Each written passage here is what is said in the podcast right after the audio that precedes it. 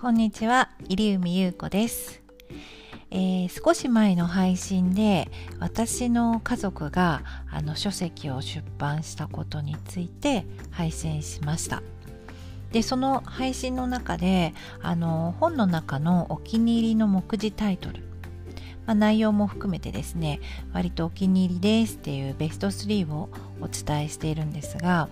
今日はですねその2つ目のお気に入りえー、タイトルは「社内だけを見ていると外の世界での変化に気づかないびっくりマーク」というのですね。はい、でこのタイトルを見た時に「え私のことかな?」っていうぐらいですね。私は会社員時代社内しか見ていませんでした。もうまさしく私のことですね。ちょっとドキッとするタイトルなんですが、まあ、全くですね外の世界の変化まあ変化に気づかない。まあそうですね。あのここで言い訳ないので本当に私はですね100%社内を見ているあの社員でした。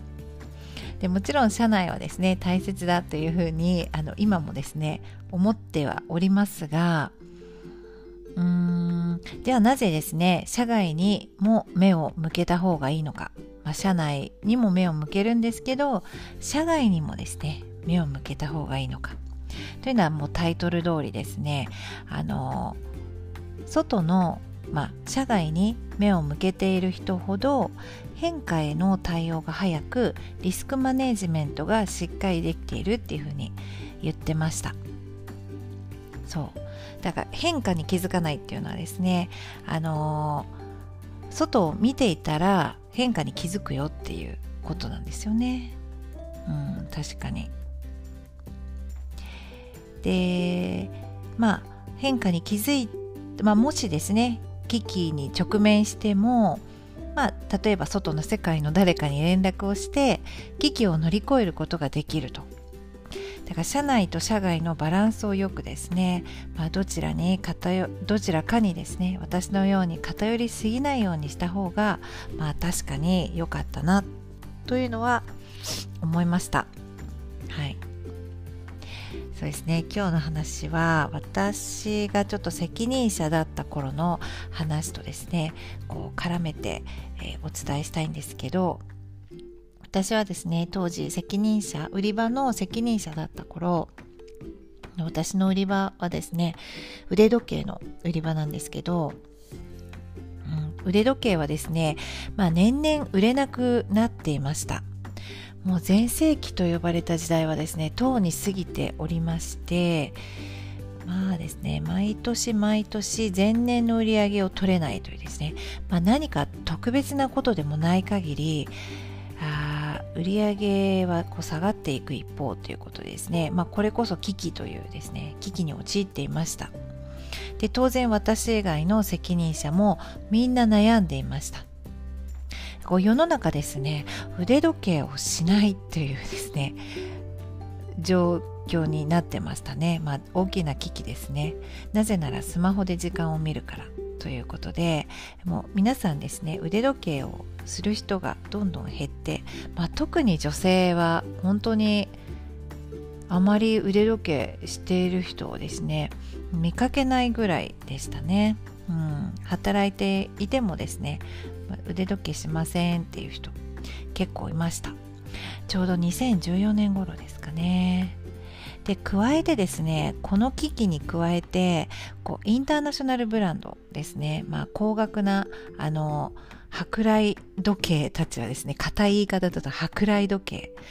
のあのメーカーさんたちはですね値上げラッシュだったんですよ。そう価格がどんどん上がっていくというですね。まあ、有名ブランド数々ございますが、まあ、ちょっと前だったら、まあ、30万ぐらい出せば買えたなっていう時計たちはだいたい倍近いお値段になっていてもうちょっと手が届かないなっていう、まあ、高額になっていましたというですね、まあ、その値上げラッシュも相まってまあ、こうなるとですね例えば接客を改善しようとか売り場作りをもっと魅力的にとかですねあとは何でしょうねこうニーズに合わせた品揃えとかそういう話ではもう追いつかないっていうですねそんな状況でした。でもですね、まあ、前年の売り上げが厳しいと前年の売り上げを取れないっていうのを分かっているのに何もしない責任者っていうのはいませんよね、まあ、普通考えられない。皆さんですね私も当然少しでもこう売り上げを上げようと思って、まあ、あの手この手で作戦を立てておりました。でその責任者になる前に、まあ、バイヤーをしていたということもありまして、えー、まあ時計以外のですね腕時計が売れないなら他の品揃えを、まあ、しちゃいましょうと、まあ、腕時計売り場なんで腕時計を売っとけという枠を超えてですねでまあそんなに大きく いきなりですねあの全然違うものを売るというのはなかなか、えー、ちょっと関連してないなということだったのでまああのー、腕時計つながりでですね腕元のアクセサリーということでまあブレスレットみたいなものですかね。うん。そう当時。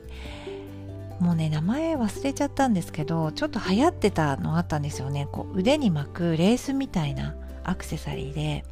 うん。ソニプラさんとか、まあ、雑貨ですよね。3000円とか4000円とかそれぐらいの、まあ、結構かわいいあの腕につけるですねアクセサリーがありまして、まあ、それをですね委託で仕入れて品揃えして、まあ、それで売り上げをヘッジするというですね。まあいろいろ作戦を立てて大変でしたがこう例えばいつもですね品揃えてないものイレギュラーなものをあの売り場に品揃えるって結構大変ですよね。はい、まあ、こういう関係の方だったらわかると思うんですが、まあ、加えて大きい会社だと、まあ、それをですね品揃えるための手続きや、まあ、書類を揃えて印鑑申請ですよね。印鑑もらうために申請したりとかまあいろいろ手続きが大変でですねまあ普通の売り場の経験だけだったらちょっとできなかったなと思います、まあ、とてもですね話を聞いただけだと面倒でやりたくなくなっちゃうっていう感じで、まあ、売り上げは欲しいけどまあ、どうしようっていうですね、まあ、悩ましい状況のままだったと思うんですが、まあ、幸いですねあそういう本部経験もあって、まあ、別のですね商品を品揃えることをやったりしてまあそのね場当たり場当たり的にあの売り上げのですね悪いところをですねしのいでいたということででですねまあ本題なんですがこんな苦労もですねそもそもこんなですねちまちました苦労も当時の私にですね社外の知り合いがいればもっとうん売り上げ取れたんじゃないかなって本当正直思います。今思えばですね、まあ、当時はそういう知り合いもいないので、まあ、他店で売れていて、まあ、こう仕入れ条件の良い商品、そういう情報も、まあ、そういう知人がいればですね知人を通して知れたんだろうというふうに本当思うんですよね。だからつまりその売り上げがですね前年割れが続いてるというですね変化変化といってももう前々から分かっているっていうことなんですがまあその大きなあの世の中の変化みたいのに対応しなければならない時に、ま、私のようにですね社内しか見ていないとまあ狭い世界ですから言っても、まあ本、本部、まあ、バイヤー品揃え担当バイヤーとかですね、まあ、あとは他店。他店ですよ。他店って言ってもあの外の世界じゃなくてあの中のですね。同じ社内での他ショップとか他店とかですね。それぐらいしかですね相談する先がないんですよね。うんまさにこういつものメンバーみたいな感じですよね。どうする？みたいな。でまあ新しい、まあ、そんな中のねそんなコミュニティ狭いコミュニティだと新しい発見やこう新鮮な情報が入ってこないっていうですね。まあそりゃですね、まあ、ネットですとかまあ見ればですね、まあ、そういう情報を知ることはできるんですけど実際に知ることができても相談できないですよね。なかなかね社外の人にね。もう知ってる人がいないので。なので、えー、まあ他にですねもっと小売業界の方との交流があれば、まあ、その方たちにですね気軽に相談できただろうなというふうに本当に今となっては思うっていう話でございます。まあ、さらにですね、まあ、ここ最近ならちょっとこう勇気があればっていうとおかしいんですけどまあ何でしょうあのアンテナ張ってこう、まあ、SNS とかでね検索してまあ、この人すごいいいことやってるなっていうことにですね直接こう DM なんかも送ったりしてつながることができるかもしれないですし、まあ、オンラインサロンなんかもですね、まあ、探せばあると思います。まあ、社内のですね成功事例を参考にするのもですね、まあ、当然いいんですが、まあ、社外のですね素晴らしい取り組みを知ると。知ることは簡単なんですがそれを売り場に活かせるかっていうですね活かせるほど、えー、リアルにですね取り入れられるかっていうですねそういうまあ相談できる人が社外にいるのかっていうことで、まあ、全然違うなということなんですよね。まあ、社外交流や横のつながりっていうのはもう本当に大大切だったなとそういうことしとけばもっと楽だったなっていうふうにまあ思うわけなんですよね。うん、はい